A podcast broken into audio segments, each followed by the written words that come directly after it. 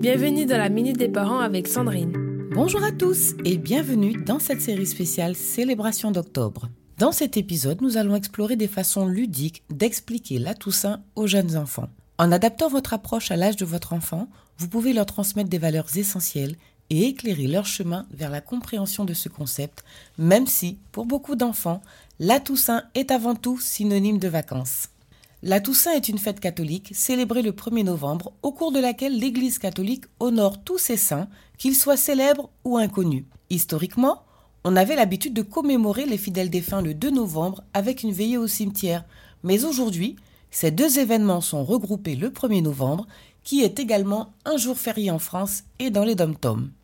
Pour aider vos enfants à mieux comprendre, il est essentiel de leur expliquer que les saints sont des individus ordinaires qui ont dédié leur vie au service des plus faibles, des plus pauvres et de ceux qui souffrent. Ils ont dit oui à Dieu et ont cherché à suivre l'exemple de Jésus, obtenant ainsi une place particulière auprès du Seigneur une fois au ciel. N'hésitez pas à leur parler de personnalités contemporaines comme Mère Teresa, Jean-Paul II ou encore l'abbé Pierre, déclarés saints ou bienheureux.